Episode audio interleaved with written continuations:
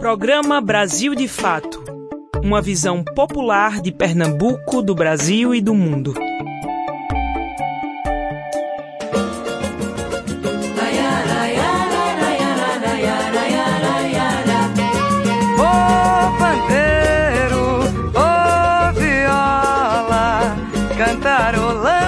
É a nossa tristeza vai embora, pandeiro. Ô pandeiro, cantarolando é que a nossa tristeza vai embora. Pra curar melancolia. A tristeza de quem chora. O remédio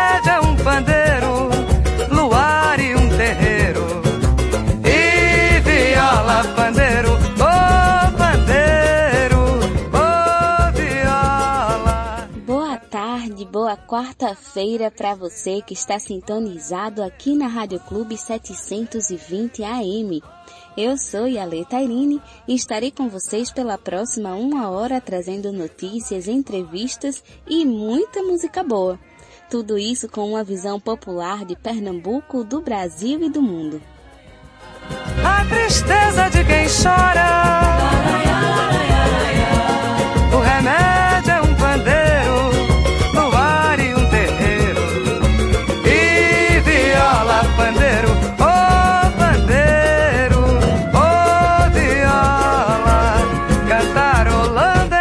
nossa tristeza vai embora, pandeiro. Ô pandeiro, pandeiro, ô viola.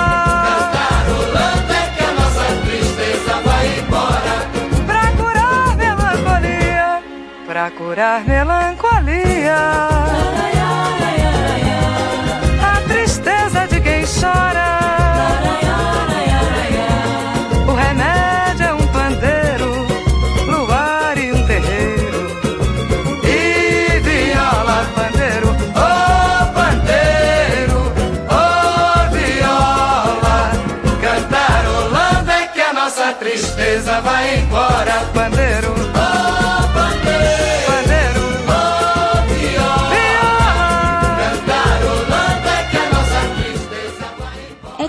Viola e pandeiro da saudosa Beth Carvalho que abrimos o nosso programa de hoje.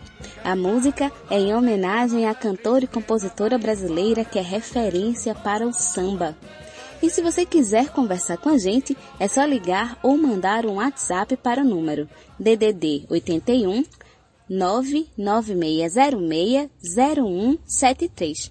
Também estamos no Instagram, no Facebook e no Twitter com o arroba. Não esquece de seguir a gente por lá, hein? Então vamos comigo que o Brasil de Fato Pernambuco chegou.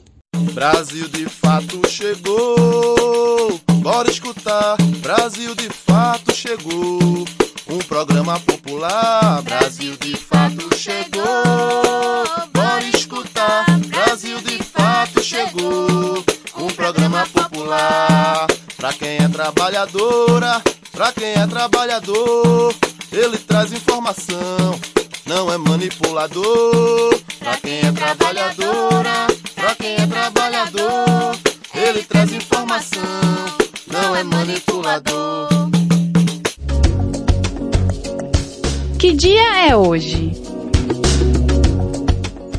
é quarta-feira, dia 5 de maio. No dia 5 de maio de 1818, nascia Karl Marx. Ele foi um filósofo, sociólogo, historiador, economista, jornalista e revolucionário socialista. Sua obra estabeleceu a base para muito do entendimento atual sobre o trabalho e a sua relação com o capital. No dia 5 de maio também é celebrado o Dia Nacional da Comunicação. A data foi escolhida em homenagem ao nascimento de Marechal Rondon, uma das principais figuras da difusão dos sistemas de comunicação no Brasil. E na data de hoje, só que em 1946, nascia a nossa homenageada na abertura do programa de hoje, Beth Carvalho que se tornou uma das maiores intérpretes de samba do país, ajudando a revelar nomes como Luiz Carlos da Vila, Jorge Aragão, Zeca Pagodinho, Almir Neto, dentre outros. E em 5 de maio comemora-se o Dia Internacional da Língua Portuguesa e da Cultura Lusófona. A data foi oficializada em 2009 no âmbito da Comunidade dos Países de Língua Portuguesa, CPLP. O dia coloca em evidência o fato de que o português é a quinta língua mais falada no mundo, a terceira mais falada no hemisfério ocidental e a mais falada no hemisfério sul. Agora vamos aos destaques desta quarta-feira. Pernambuco. A Prefeitura do Recife abriu na última terça-feira agendamento para vacinação contra a Covid-19 de gestantes e puérperas. Quarta Sindical. O presidente do Sindicato dos Rodoviários, Aldo Lima, fala sobre a rotina dos motoristas e cobradores e a luta pela vacinação da categoria. Repórter SUS. Fiocruz lança e-book sobre impacto da pandemia em populações vulnerabilizadas. Cultura. Cais do Sertão lança playlist especial em homenagem aos trabalhadores. Fica por aqui que a edição de hoje do Brasil de Fato Pernambuco está apenas começando. De fato na semana. O que acontece a gente pensa, fala e reflete por aqui. A Prefeitura de Paulista, no Grande Recife, entregará nesta quinta-feira a mais alta honraria do município, a comenda do padre João Ribeiro Pessoa de Melo Montenegro, ao pernambucano e ex-participante do Big Brother Brasil, Gilberto Nogueira, mais conhecido como Gil do Vigor. Em comunicado enviado à imprensa, a Prefeitura informa que Gil também receberá o título de cidadão paulistense, já que o pernambucano, apesar de morar há alguns anos em Paulista, é natural de Jaboatão dos Guararapes. A entrega ocorrerá amanhã às quatro horas da tarde. Pernambuco em Foco. A Prefeitura do Recife abriu na última terça-feira, ao meio-dia, o agendamento para vacinação contra a Covid-19 de gestantes e mulheres que tiveram bebê há no máximo 45 dias, também chamadas de puérperas. A imunização desse grupo começou hoje. Para a imunização desse grupo, a Prefeitura do Recife reservou quatro pontos de vacinação na cidade. O Parque da Macaxeira, na Macaxeira, Juizados Especiais do Recife, na Embiribeira, Universidade Federal Rural de Pernambuco, no bairro de Dois Irmãos, e a UPAE, no bairro do Ibura. Para comprovar a condição, é obrigatório anexar, no caso das gestantes, preferencialmente um laudo médico ou cópia do cartão da gestante, podendo ser também exame laboratorial ou de imagem. A marcação da aplicação da vacina deve ser feita no Conecta Recife, através do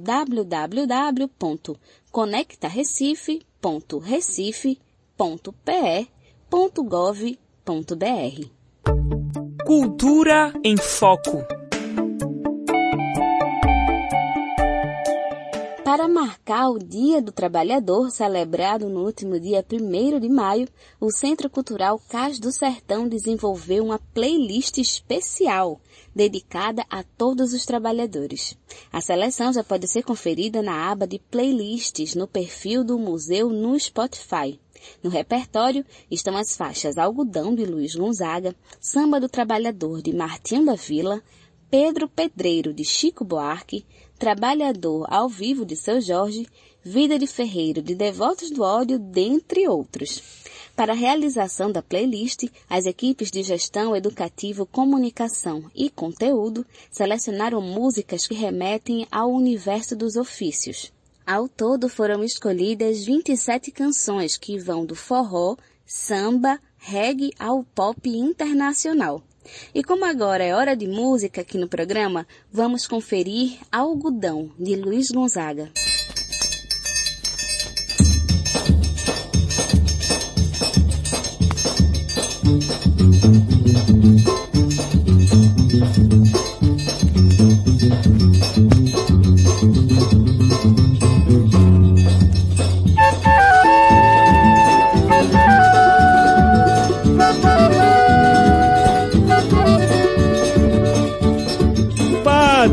Enxada no chão, limpa o pé do algodão. Pois pra vencer a batalha é preciso ser forte, robusto, valente ou nascer no sertão. Tem que suar muito pra ganhar o pão. E a coisa lá não é brinquedo não. Mas quando chega o tempo rico da colheita, trabalhador vendo a riqueza se deleita. Chama a família sai pelo roçado, vai cantando alegre, ai, ai, ai, ai, ai. Chama a família sai pelo roçado, vai cantando alegre, ai, ai, ai, ai, ai, ai, ai.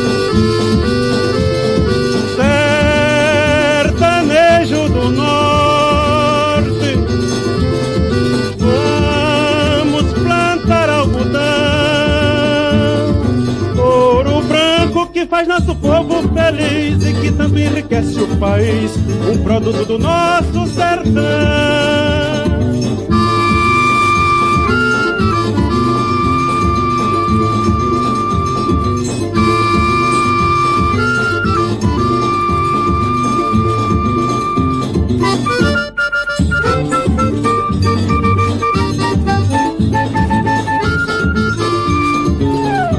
Quando chega o tempo rico da colheita, trabalhador vendo a riqueza se deleita. Chama a família e sai pelo roçado, vai cantando alegre, ai, ai, ai, ai, ai. Chama a família e sai pelo roçado, vai cantando alegre, ai, ai, ai, ai, ai, ai, ai. Entrevista Brasil de Fato.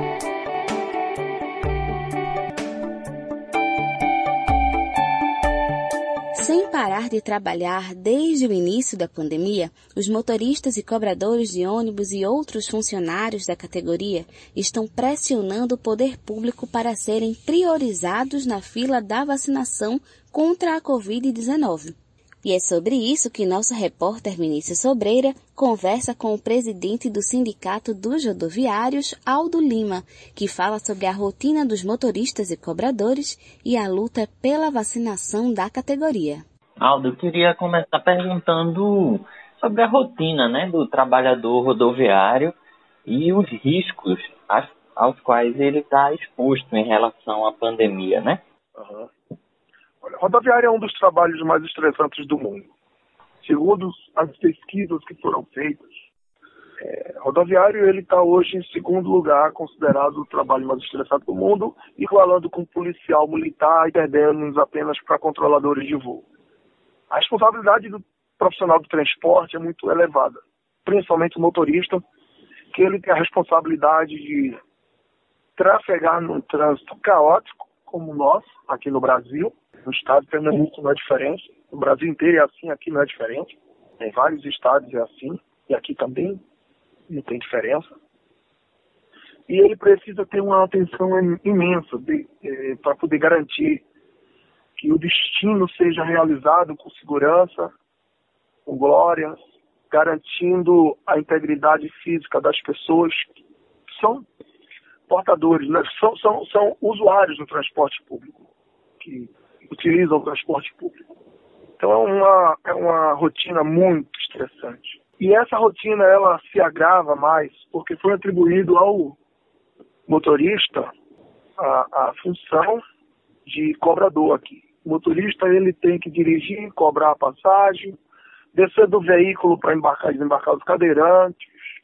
Ele precisa dar informação, fiscalizar a, a catraca do veículo, né, para que eh, passageiros ou pessoas é, não pulem a catraca ou deixem de pagar a passagem para que ele não possa ser punido. E aí, mesmo diante de toda essa esse acúmulo que hoje você dirigir já é uma responsabilidade imensa. Um veículo grande, lotado, né, cheio de pessoas, passageiros, já é uma responsabilidade imensa, é difícil. Né? É, e além disso, e além disso, é, hoje diante dessa situação que o mundo vive, uma situação pandêmica, né, uma situação pandêmica, uma situação de dificuldade que vive o mundo, o Brasil e o mundo, o motorista ter que ainda dirigir, cobrar, receber o dinheiro, ele acaba contribuindo para ser um, um, um, grande vetor da propagação do vírus. Então, contribui muito hoje o motorista ter que receber troco, passar troco, né? receber dinheiro, passar troco, contribui muito para esse contágio, né? esse contágio ao Covid-19. Esse é um, um fator também é, de muitos casos de adoecimentos aqui na categoria, além da superlotação, além do problema crônico da superlotação. É, em relação é. aos ônibus BRT, faz um tempo que eu não pego, principalmente nessa pandemia, eu não peguei mais BRT. Mas eu lembro quando eu pegava era um ônibus todo fechado, as janelas não abriam e era no ar condicionado. Os BRTs estão funcionando nesse mesmo formato ainda? Olha, é, hoje tem alguns ônibus, eles não são articulados, né? O que é um ônibus articulado? A, a, articulado? É aqueles ônibus que o pessoal popularmente chama de sanfona. Ônibus sanfona. Pronto. Hoje tem um ônibus que não é o articulado, que ele circula sem o ar-condicionado, forma devida, é, como deve prestar o serviço o, o, o veículo BRT. Os articulados ainda estão funcionando com as janelas fechadas, com ar-condicionado ainda. Mas ainda hoje é uma mesclagem dessa prestação de serviço. Não é da forma devida. E há um projeto deles, de fato, de desmonte dessa, desse projeto BRT que se iniciou em 2014. Há uma tentativa de desmonte desse projeto. Aldo, e em relação às perdas, né, dentro da categoria, é, o sindicato divulgou aí que vocês contabilizaram pelo menos 25 mortes. Como é que os demais membros da categoria estão lidando com isso? Como é que isso tem afetado é, os rodoviários, principalmente levando em consideração isso que você disse aí do estresse envolvido no trabalho, se esse elemento do risco de morte, como é que impactou os rodoviários de Pernambuco? O trabalhador hoje, Vinícius, ele trabalha sob uma pressão imensa e muito medo. Medo do contágio ao Covid-19, medo de perder o emprego, é, a superlotação, dito aqui, recente. Na verdade, o registro que o sindicato fez né, é, foram de 25 profissionais que vieram a óbito, motivado pelo contágio do Covid-19. Mas esse número ainda é mais alto. Ele já passa dos 30 óbitos, dos 30 óbitos já ultrapassa os 30 óbitos. Então, o trabalhador hoje ele clama pela vacinação. É uma categoria que, que na região metropolitana, ela gira em torno de 12 a 15 mil profissionais. Então você percebe que não é um número muito elevado, não é um número muito alto de trabalhadores para que sejam vacinados. E aí eu estou falando de, de modo geral. Aí eu estou falando é, do trabalhador da operação, motorista, algumas empresas que ainda têm cobrador, fiscais. Estou falando também do setor pessoal, do mecânico, do RH, do trabalhador zelador, é, do trabalhador de modo geral. Não é uma categoria tão, tão assim, absurdamente de 50 mil, 100 mil trabalhadores que não possa garantir essa vacinação. E além disso, é um serviço essencial. Se trata transporte público como serviço essencial, quem conduz, né, é, é, quem, quem, quem, caminha, quem, quem carrega essa responsabilidade desse serviço essencial é o trabalhador do transporte, é o profissional do transporte. Então, se trata serviço de transporte público como essencial, tem que garantir ao profissional do transporte a vacinação. E que essa é uma grande briga, né, uma, uma grande luta do sindicato, é justamente para garantir a vacina desses profissionais nós fizemos alguns protocolos, protocolamos um ofício na Secretaria de Saúde do Estado, é, protocolamos um ofício também na Secretaria de Saúde do município de Recife, juntamos cópia desses dois protocolos, desses dois protocolos ao Ministério Público do Estado e também fizemos um, um pedido de reunião com o grande consórcio Recife, que é o órgão gestor, para que esse órgão gestor ele é, possa sentar e dialogar com o sindicato, uma vez sendo o órgão que representa o Estado e que administra as empresas de ônibus, para a gente poder fazer esse debate. essa discussão da vacinação. Infelizmente, o sindicato não teve nenhum retorno é, dos órgãos representantes do Estado. Infelizmente. O Aldo, a lei federal que define o Plano Nacional de, de Operacionalização de Vacinas, né? Ela já coloca os trabalhadores né, de transporte coletivo, rodoviário, de passageiros, eles é, estão aí inseridos entre os grupos prioritários, mas tem uma meio que uma ordenação em que esses trabalhadores aparecem na posição 21 dentro da lista. Mas os estados e municípios têm liberdade para manejar essa ordem de acordo com a realidade local. A gente viu aí que a Prefeitura do Recife vai começar a vacinação para educadores, que também é uma categoria essencial. Eu queria saber como é que tem sido, já que você mencionou aí a dificuldade para dialogar com alguns entes, né?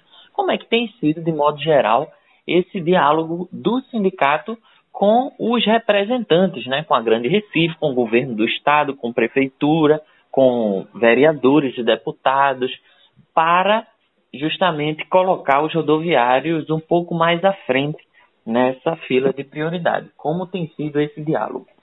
Bom, essa é a grande briga do sindicato, a briga do, do, do de nós que representamos a categoria, para poder antecipar, né, colocar esses profissionais na, na, na antecipação dessa vacinação, que é exatamente no grupo 3, no grupo 3 da vacinação, e poder antecipar o direito desses trabalhadores a se vacinarem. Essa é a nossa briga, essa é a nossa discussão. Né? A gente vê que é, é, de fato, os professores dão um serviço essencial, necessário, essencial e necessário, é, mas a possibilidade de contágio desses profissionais do transporte é muito maior, muito mais elevado do que o de um professor né, que, que necessita muitas vezes estar dentro da sala de aula, mas não está exposto ali a um ambiente totalmente fechado, muito aglomerado, muito aglomerado, né, e onde os casos de, de, de, de mortes são tão elevados. Então essa é a, a, discussão, essa é a briga do sindicato. O município ele tem poder mesmo, de fato, para legislar sobre essa discussão dessa matéria. Né? Agora cabe consenso em entender a necessidade de proteger esses profissionais, de proteger esses profissionais. E aí por isso que o sindicato protocolou no município, é, é na, na, secretaria do município de Recife, né, esse pedido para garantir que os profissionais que os profissionais do transporte sejam vacinados. Infelizmente, ainda estamos aguardando o retorno do governo municipal e do governo estadual. Aldo, enquanto não chega vacina, como é que as empresas de transporte, as concessionárias, têm lidado com os trabalhadores? Se têm mantido algumas medidas, alguns cuidados ou se isso já ficou para trás. Elas têm fornecido é, os equipamentos, né, os EPIs, as máscaras, a... como é que tem sido essa responsabilidade por parte das empresas?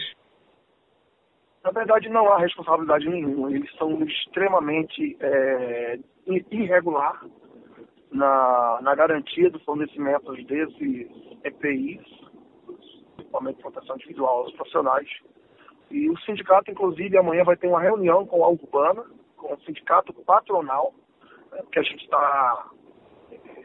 Oficiamos o sindicato da Urbana para exigir deles uma máscara apropriada, apropriada para o ambiente, para o ambiente fechado que é o transporte público, para minimamente dar uma proteção maior, uma garantia de, de, de impedir o contágio desses profissionais maior. Então, Vamos tratar com a Urbana amanhã, nesse sentido, de garantir, de retomar essa discussão, essa exigência de dar minimamente condições profissionais de trabalhar, fornecendo álcool em gel, a máscara adequada, a higienização dos ônibus. Essa discussão nós vamos fazer amanhã, porque há uma irregularidade imensa das empresas em fornecer os equipamentos de proteção individual. Bem, Aldo Lima, muitíssimo obrigado, viu, pela entrevista. Por nada, meu caro. Fica à discussão, Vinícius. Na hora que precisar, fique à vontade. Tá ok, até a próxima. Até a próxima. Gostaram da entrevista? Se você quiser falar com a gente e dar sugestões de tema para as nossas entrevistas, é só ligar ou mandar um WhatsApp para o número DDD 81 99606 0173. Também estamos no Instagram, no Facebook e no Twitter com o arroba Brasil de Fato PE. Não esquece de seguir a gente por lá. Agora é hora de música aqui no nosso programa, então vamos ouvir Pedro Pedreiro, de Chico Buarque.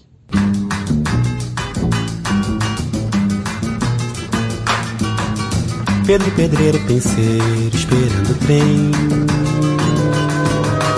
Manhã parece, carece, de espera também para o bem de quem tem bem, de quem não tem, ninguém. Pedro Pedreiro fica assim pensando, assim pensando, o tempo passa, a gente vai ficando pra trás. Esperando, esperando, esperando, esperando o sol, esperando o trem, esperando o aumento desde o ano passado para o mês que vem. Pedro Pedreiro penseiro, esperando o trem. Manhã parece, carece, espera também para o bem de quem tem bem, de quem não tem, vintém. Pedro Pedreiro espera o carnaval e a sorte grande no bilhete. Pela federal todo mês. Esperando, esperando, esperando, esperando o sol. Esperando o trem, esperando o aumento para o mês que vem. Esperando a festa, esperando a sorte. E a mulher de Pedro esperando um filho pra esperar também. Pedro Pedreiro penseiro esperando o trem. Manhã parece, carece, espera também para o bem de quem tem bem, de quem não tem vintém. Pedro Pedreiro tá esperando a morte ou esperando o dia de voltar pro norte. Pedro não sabe, mas talvez no fundo espere alguma coisa mais linda que o mundo, maior do que o mar. Mas pra que sonhar se dá? Um desespero de esperar demais. Pedro Pedreiro quer voltar atrás, quer ser... Você está ouvindo o programa Brasil de Fato Pernambuco. A Fundação Oswaldo Cruz e a editora Fiocruz lançaram na última quarta-feira, dia 28, o e-book Os Impactos Sociais da Covid-19 no Brasil, Populações Vulnerabilizadas e Respostas à Pandemia, que está disponível para download gratuito. Vamos conferir mais detalhes no Repórter SUS. Repórter SUS. O que acontece no seu sistema único de saúde? A Fiocruz e a editora Fiocruz lançaram nesta quarta-feira, dia 28, o livro Os Impactos Sociais da Covid-19 no Brasil, Populações Vulnerabilizadas e Respostas à Pandemia. A publicação está disponível para download gratuito na plataforma Cielo Livros. O objetivo é levantar como a pandemia impacta de formas diferentes populações distintas sob o aspecto de diversos marcadores sociais, como raça, gênero, classe social, sexualidade, territórios e dinâmica social e econômica. O livro, o segundo volume da série Informação para Ação na Covid-19, reúne dados já produzidos pela Fiocruz durante a pandemia já no início, o e-book apresenta a importância de um olhar para a multiplicidade e especificidade da pandemia de Covid-19 em diferentes contextos, espaços, linguagens e desigualdades sociossanitárias. Acerca disto, o livro, dividido em três partes e 17 capítulos, congrega informações produzidas por uma gama de 68 especialistas de diversas áreas, como antropologia, bioética, história, medicina, comunicação, ciência política, psicologia, relações internacionais e políticas públicas, entre outras. Segundo o pesquisador da Fiocruz, Carlos Machado de Freitas, um dos organizadores da publicação, na primeira parte estão as informações produzidas no campo das ciências sociais e humanidades, procurando oferecer uma compreensão mais ampla de uma perspectiva de compreensão social dos vários processos envolvidos na pandemia, desde os aspectos históricos, sociológicos e envolvendo também bioética, só para citar alguns exemplos. Na segunda parte do livro estão as narrativas sobre as populações vulnerabilizadas e na terceira, uma parte dedicada à ciência, tecnologia e comunicação. tecnologia e comunicação é um tripé absolutamente importante durante a pandemia. Você tem aí desde o papel das mídias, do desenvolvimento científico, tecnológico, das formas de comunicação, em saúde, em ciência, que se entrecruzam no enfrentamento da pandemia. Para o pesquisador, a obra se debruça nos aspectos que deixam alguns grupos sociais mais vulneráveis que outros. Eu diria que a questão central desse livro é trazer os processos de determinação social que tornam alguns grupos mais vulneráveis e contribuem para o impacto maior da pandemia sobre esses grupos, como também de entender e compreender as respostas no bojo desses processos sociais. Assim, o livro busca evidenciar que, além das questões sanitárias, a pandemia deve ser vista também a partir de aspectos como socioeconômicos, políticos, culturais, éticos e científicos. Na questão racial, por exemplo, pretos e pardos morrem mais do que brancos em decorrência da Covid-19 no Brasil. A assertiva pode ser verificada a partir de dois estudos realizados neste um ano de pandemia. Um do Núcleo de Operações e Inteligência em Saúde, grupo da PUC-Rio, e outro do Instituto Polis. De São Paulo, da Rádio Brasil de Fato, com reportagem de Ana Paula Evangelista, Caroline Oliveira. Fatos em Foco as notícias que valorizam a realidade popular. Você sabe o que está acontecendo na Colômbia?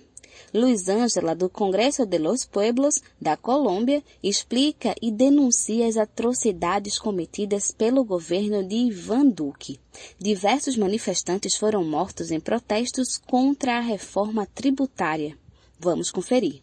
Primeiro que tudo, muito obrigada por parte do Congresso de los Pueblos e do Movimento Social na Colômbia pela solidariedade e apoio neste momento. Eu vou fazer um pequeno resumo de, da situação que vem acontecendo desde o 28 de abril, que foi uma, uma greve geral organizada por diferentes setores sociais, com três pautas. A primeira contra a reforma tributária, que foi uma proposta feita pelo governo para financiar a crise econômica que a gente tem em meio da pandemia e ela tinha como criar impostos para os setores mais de classe média e setores empobrecidos, né?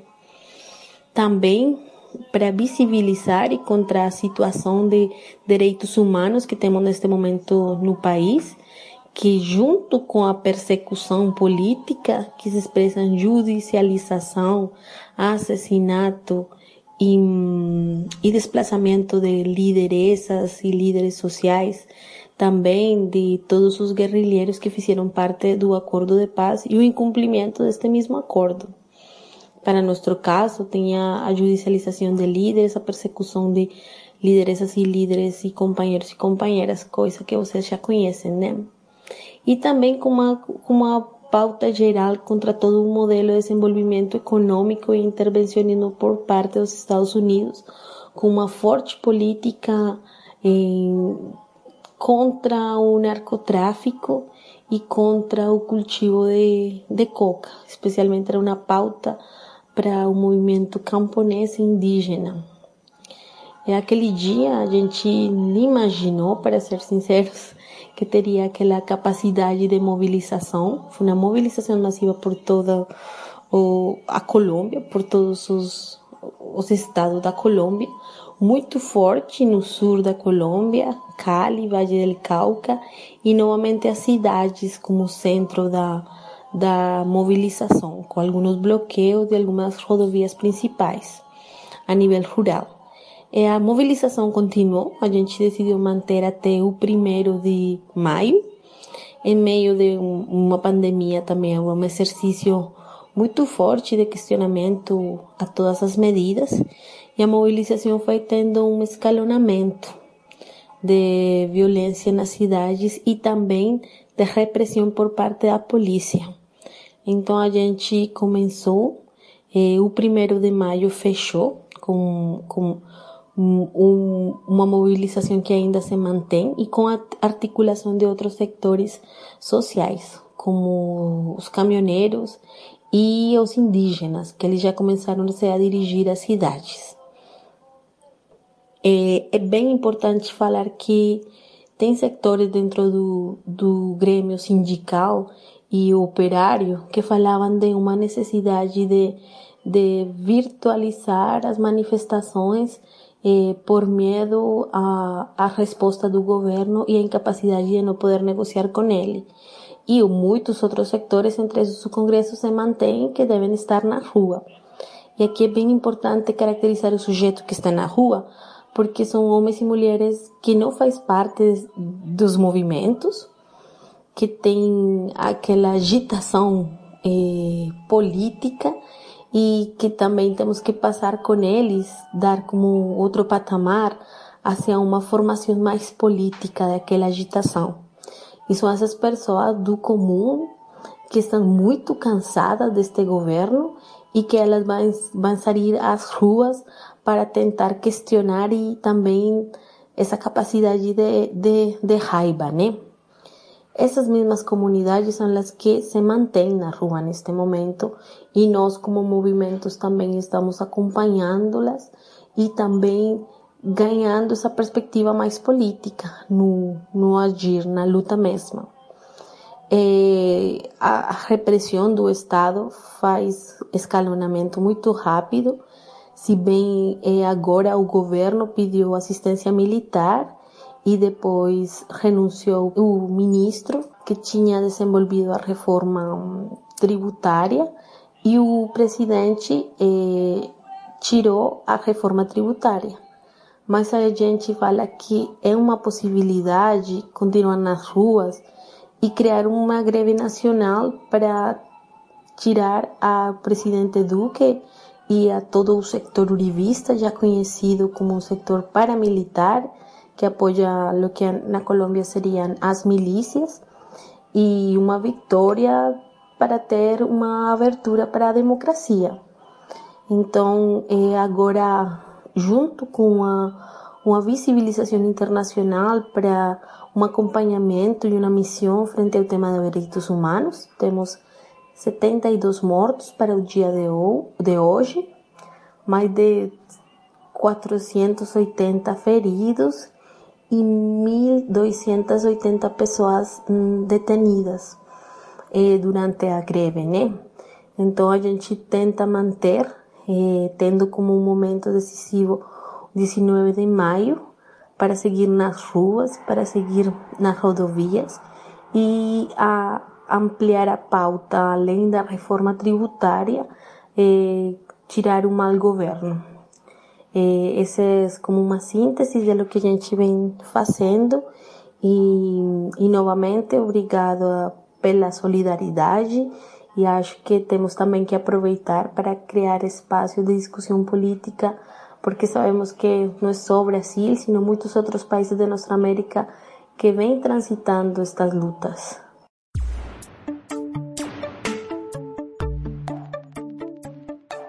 E no giro pelo Nordeste de hoje, nossa repórter Monize Ravena comenta sobre o novo disco da cantora e compositora potiguar Juliana Linhares, que lançou o álbum Nordeste Ficção.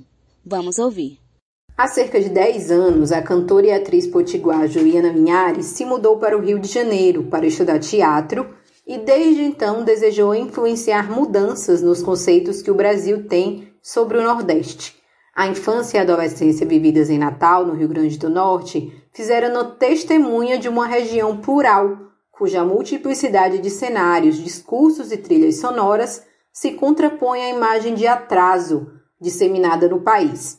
Assim, a vocalista da banda Pietá propõe uma alternativa a essa narrativa com o disco Nordeste Ficção, lançado em março deste ano para marcar sua estreia musical solo. Como intérprete, Juliana evidencia a herança regional quando levanta fogo em faixas como Frivião, que lembra do calor provocado pelo aperto e pelo empurra-empurra da folia. O frevo em questão é um manifesto anti-bolsonarista e faz parte do time de canções que convidam o ouvinte a extravasar de uma forma que Juliana ainda não tinha explorado com a Pietá, que tem uma proposta mais acústica.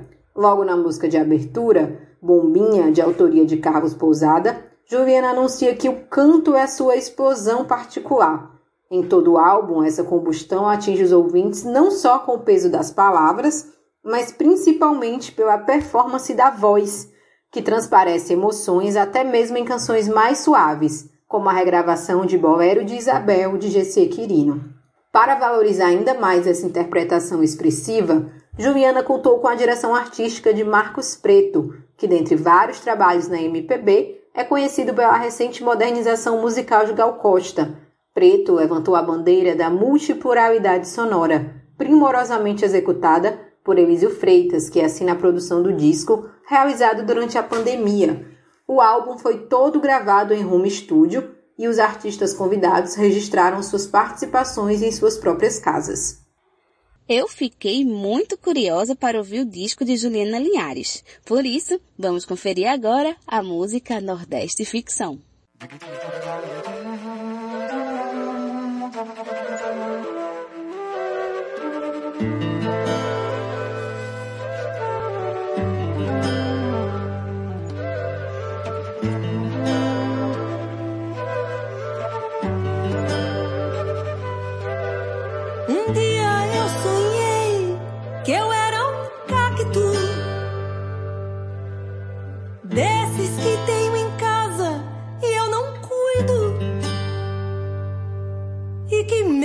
Sem cor, sem água, sem ter flor pra dar. Com os espinhos tortos, ainda olha rindo.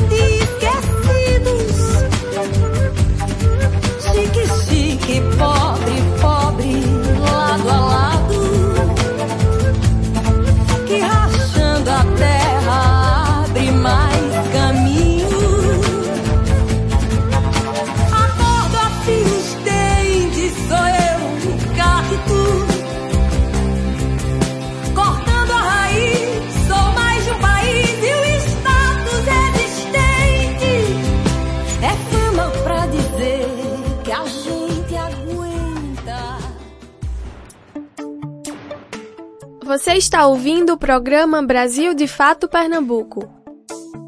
É chegada a hora do Central do Brasil, o canal de comunicação dos movimentos populares. Vamos conferir. Olá, pelo menos oito capitais suspenderam a aplicação da segunda dose da Coronavac. A falta do imunizante ocorre um mês após o ex-ministro Pazuello autorizar a aplicação das doses reservadas para a segunda fase, como se fossem as do primeiro ciclo de imunização. Agora, a campanha está comprometida. Nesta edição, destacamos o avanço no Congresso do projeto que prevê a reabertura de escolas e universidades. Na entrevista central, Catarina Almeida Campos, dirigente da campanha nacional Direito à Educação, alerta que não há justificativa para o retorno às atividades presenciais. Continue aqui com a gente. Eu sou Afonso Bezerra e o Central do Brasil começa agora.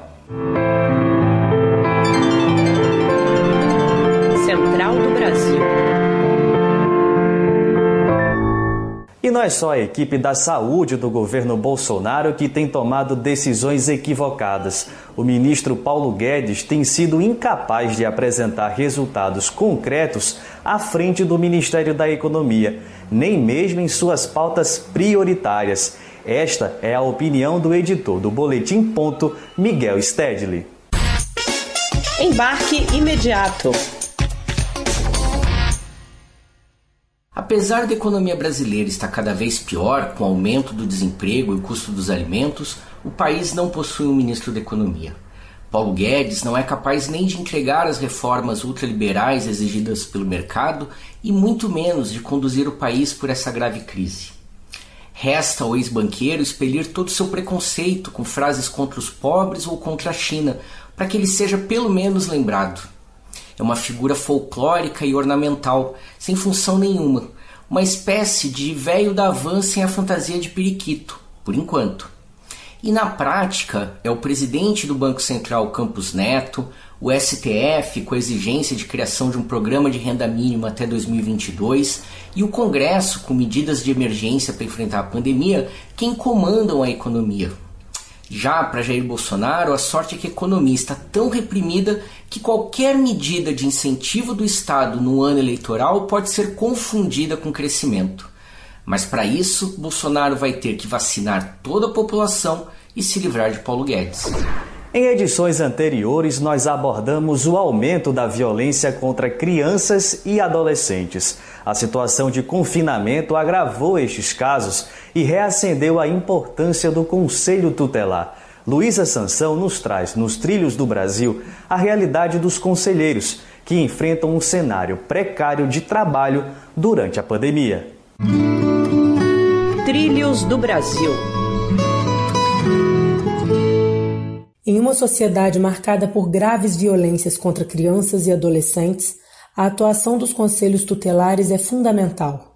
Entretanto, é grande o descaso do Estado com o órgão, que vem enfrentando uma série de obstáculos em todo o país à realização de seu trabalho diário durante a pandemia. Com o aumento da violência doméstica contra crianças nesse período, a demanda por atendimentos presenciais aumentou, mas os conselhos tutelares da cidade do Rio de Janeiro padecem com falta de EPIs e dificuldades para o deslocamento dos profissionais, já que os motoristas são poucos e passaram meses sem salários. Por causa disso, em março, nove unidades mantiveram apenas atendimento remoto, e até isso é difícil, porque falta infraestrutura básica, como computadores e internet, segundo Patrícia Félix, conselheira na capital fluminense.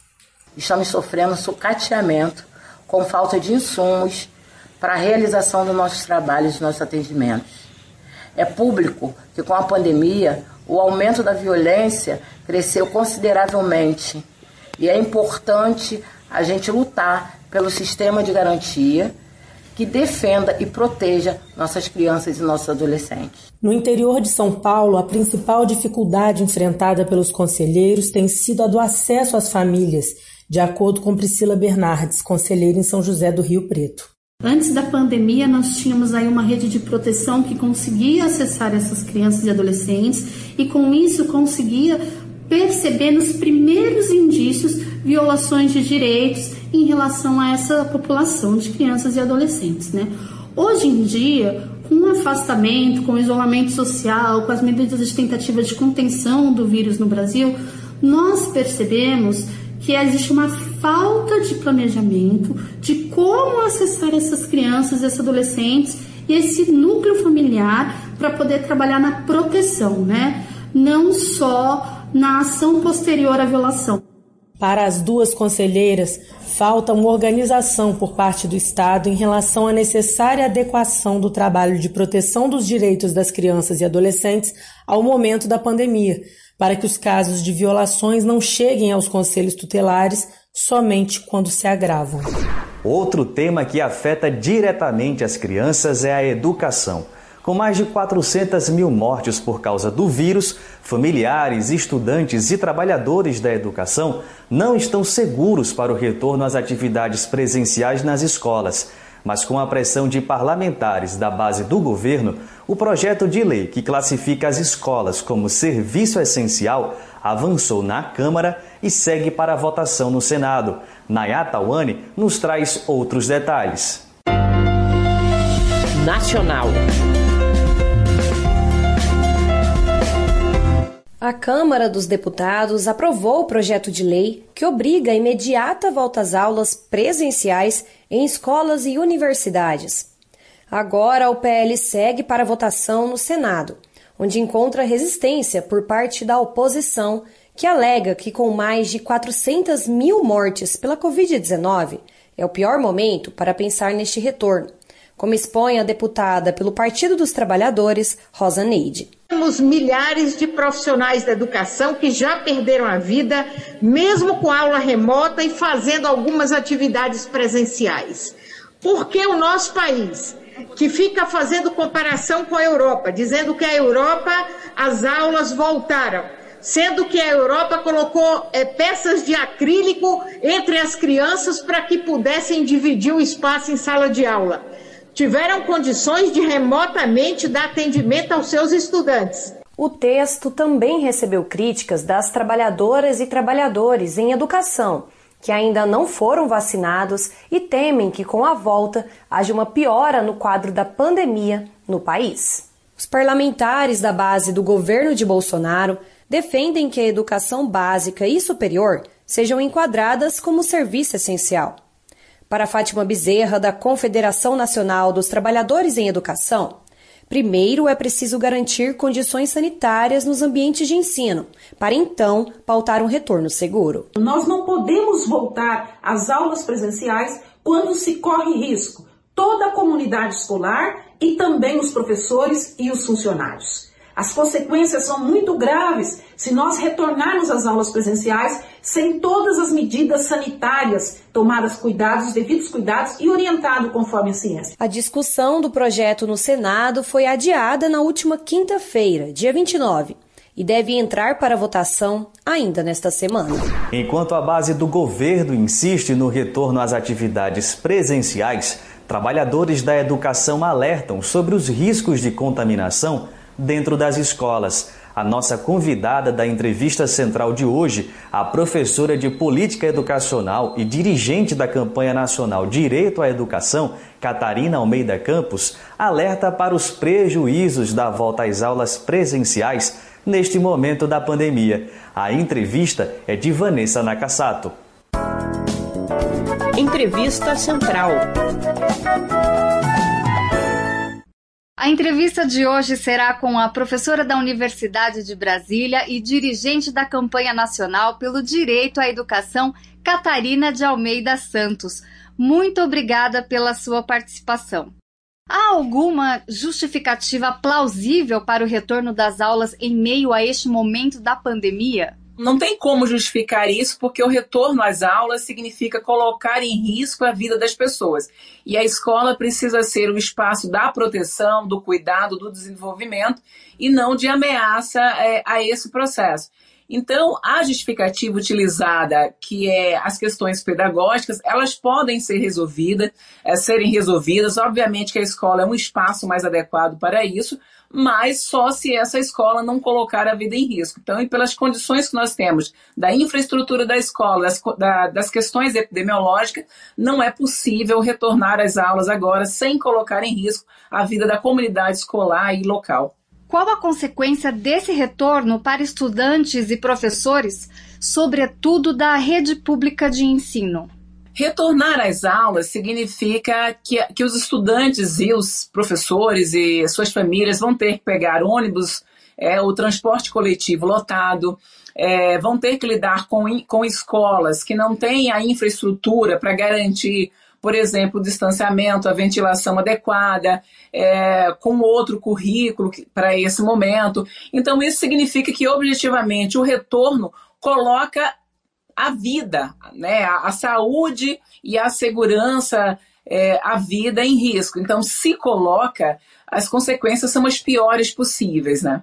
Há alguns estudiosos afirmando que a falta da aula presencial tem prejudicado o desenvolvimento e a saúde mental das crianças. É voltando às aulas que isso vai ser resolvido ou outras ações poderiam ser tomadas? Obviamente que a interação é muito importante, mas é, no momento em que eu tenho que pesar o retorno para resolver uma questão, por exemplo, de saúde mental ou de segurança e colocar a vida em risco, a saída para resolver essa questão não pode ser colocar a vida em risco. Né? Precisa dirimir as questões que estão é, trazendo a questão do adoecimento, por exemplo. As aulas híbridas, como têm sido feitas em muitas escolas, atenuam os riscos de contágio da Covid-19? Qualquer é, perspectiva de diminuição do número de pessoas é, aglomeradas, elas atenuam, né? Isso não tem como discutir. E a gente precisa entender que esse retorno de forma muito cheia de critérios, né, muito cheia de distanciamento, pode fazer, inclusive, com que as crianças comece a ter ojeriza da escola, porque ela está voltando para uma escola que não é a escola dela. É uma das coisas mais importantes da escola é exatamente a interação, é exatamente essa convivência, o correr, o brincar junto, o dividir as coisas, e nesse momento não é possível retornar. Então, se for para retornar à escola, para ficar essa coisa meio robotizada, você pode criar uma resistência à escola e não o amor que, a, que toda criança, todo estudante deveria ter à sua escola. E o acesso a equipamentos e internet é muito desigual no Brasil, né, Catarina? Como isso impacta os estudantes mais pobres? Então, objetivamente, o que o Brasil está fazendo nesse momento é excluir mais ainda essa parcela da população que tem na educação a sua única possibilidade ou a sua maior possibilidade, e nesse momento elas estão sendo excluídas. E é bom que a gente pense muito nisso, até para resolver, buscar forma de resolver essa questão quando as aulas presenciais retornarem, ou buscar formas de fazer com que essas crianças, esses adolescentes, tenham acesso a pacote de internet, como foi é, o projeto de lei que o presidente vetou, que buscava exatamente fazer com que professores e estudantes que não tinham acesso à tecnologia pudessem ter, e isso foi vetado. Então, isso diz que o problema não é o não acesso à tecnologia, é o governo não querer resolver a questão. Agora, aquela pausa na cultura. Hoje, a escritora de Pernambuco, Luna Vitrolira, recomenda a terceira edição do Festipoa Literária, um dos mais importantes festivais de literatura do país. Vamos conferir a dica? Parada Cultural. Salve, salve! Eu sou Luna Vitrolira, falo de Pernambuco e venho deixar um convite super especial para todas, todos e todos vocês. Neste mês de maio começa a 13ª edição da Festival Literária, esse que é um dos maiores festivais de literatura do nosso país. Neste ano de 2021 está homenageando Ana Maria Gonçalves e Sérgio Vaz. Além dessas duas grandes personalidades da nossa literatura brasileira contemporânea, estarão participando também Conceição Evaristo, Lued Luna, Tereza Cristina, Bia Ferreira, Criolo, Ricardo Aleixo, Geni Guimarães, Marcelino Freire, Angélica Freitas, Letrux e muitos outros nomes da nossa cena atual. Além disso, além das mesas de bate-papo, teremos também encontro de autoras e autores com alunas e alunos das escolas também o ciclo Percursos do Romance de Autoria Negra Feminina. A programação será toda gratuita e estará disponível online. Acompanhe as redes da Festival Literária e vem curtir essa festa junto com a gente. Valeu, Luna. Tá anotada a dica. O Central do Brasil fica por aqui.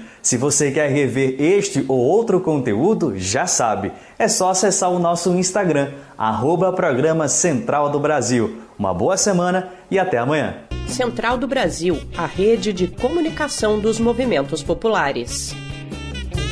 Estamos terminando o programa Brasil de Fato Pernambuco. Para os ouvintes que queiram entrar em contato com a gente, basta encaminhar uma mensagem de WhatsApp ou ligar para o número DDD 81 99606 0173. Temos também contato de e-mail pelo pernambuco.radio@brasildefato.com também estamos no Instagram, no Facebook e no Twitter com o arroba Brasil de Fato PE. Não esquece de seguir a gente por lá. Obrigado pela sua companhia e pela sua audiência. Amanhã estaremos de volta às duas horas da tarde com mais uma edição do Brasil de Fato Pernambuco. Este programa teve apresentação e roteiro de Iale Tairine, produção de Monize Ravena e Lucila Bezerra, edição de Fátima Pereira. Apoio Equipe de Jornalismo do Brasil de Fato. Programa Brasil de Fato. Uma visão popular de Pernambuco, do Brasil e do mundo. Acompanhe as notícias também pelo site digitando brasildefato.com.br, pelo facebook.com barra Brasil e twitter barra Brasil de Fato.